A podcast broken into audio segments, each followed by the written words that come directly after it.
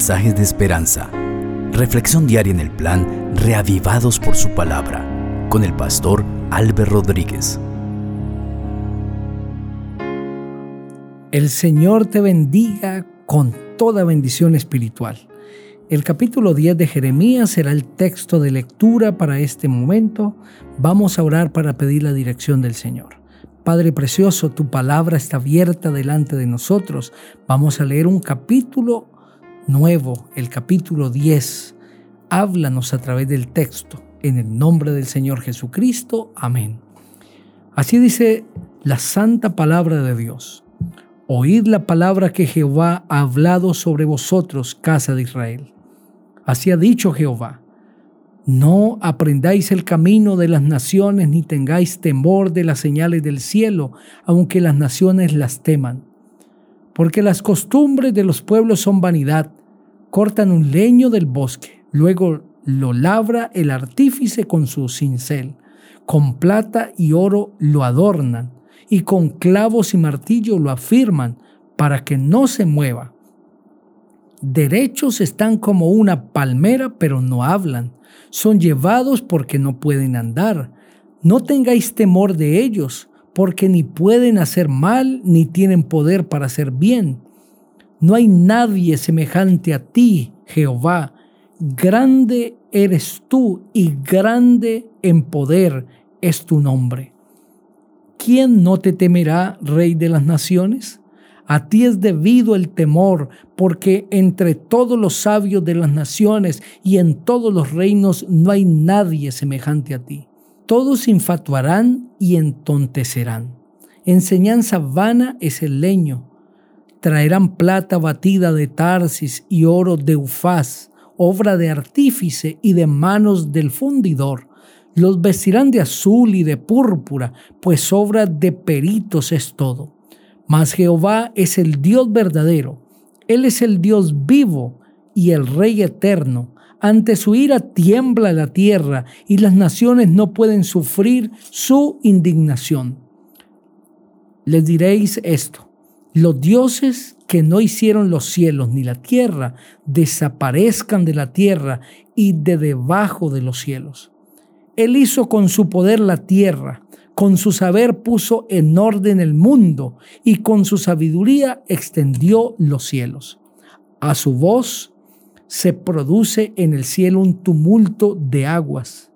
Él hace subir las nubes del extremo de la tierra, trae los relámpagos con la lluvia y saca el viento de sus depósitos.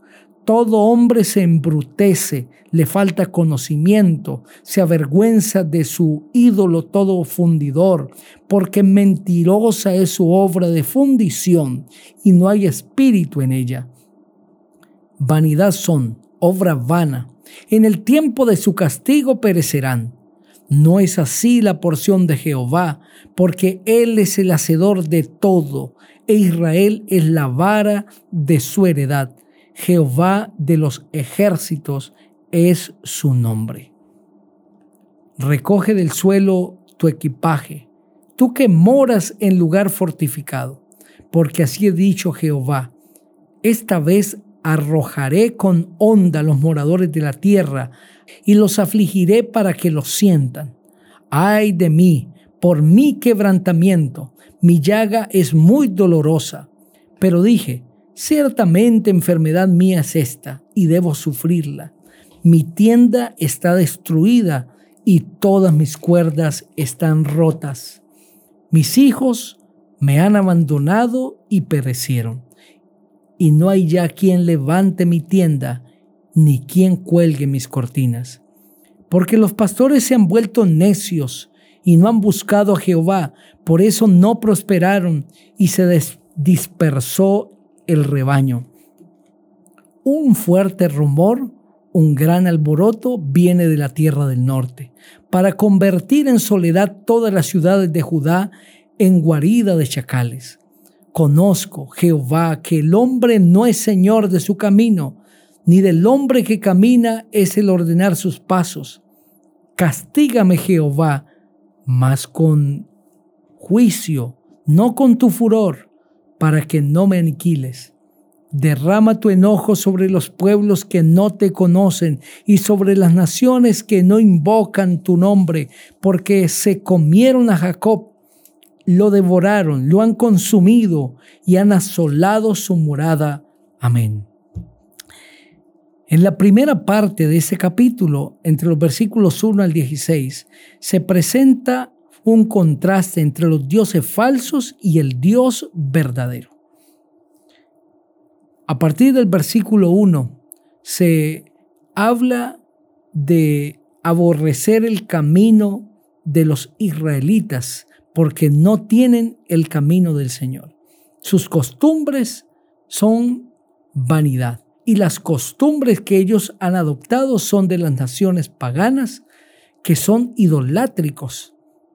Labran de la madera y hacen dioses que los visten, los adornan con plata y con oro, pero son dioses paganos. Ellos no hablan, son llevados porque no pueden andar.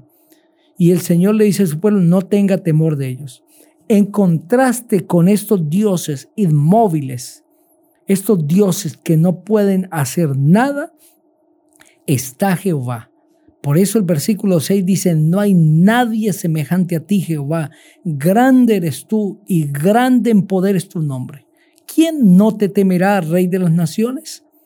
En contraste con unos ídolos que no pueden hacer nada y que por lo tanto nadie debe temerle, está el Rey del cielo, el Todopoderoso, a quien sí debemos temer, porque es el Rey de todas las naciones porque entre todos los sabios de las naciones y entre todos los reinos no hay nadie semejante a ti.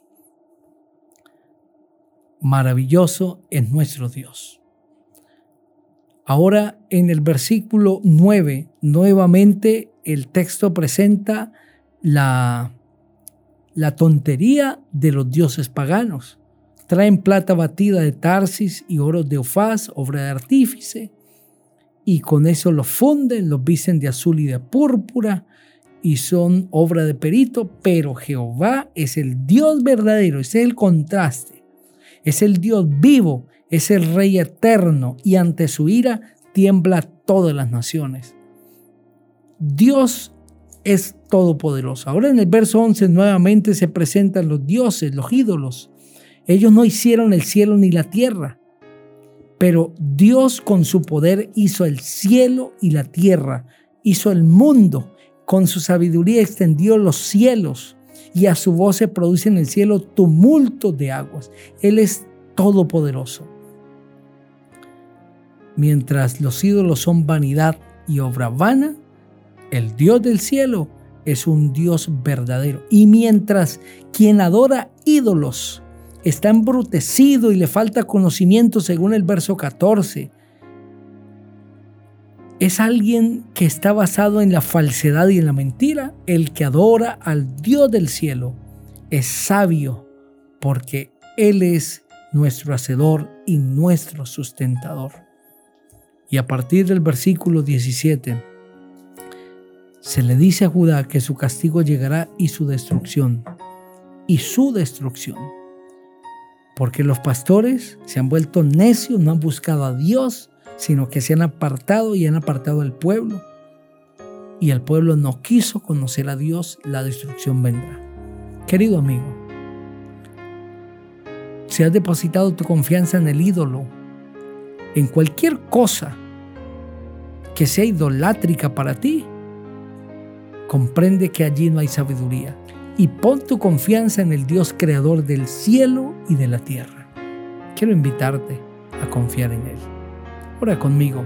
Padre, gracias por el lindo mensaje de tu palabra, por estos versículos que nos desafían, que nos llaman y que nos enseñan verdades profundas. Ayúdanos, Señor, a adorarte a ti y a desechar todo lo banal. En Cristo Jesús. Amén. El Señor te bendiga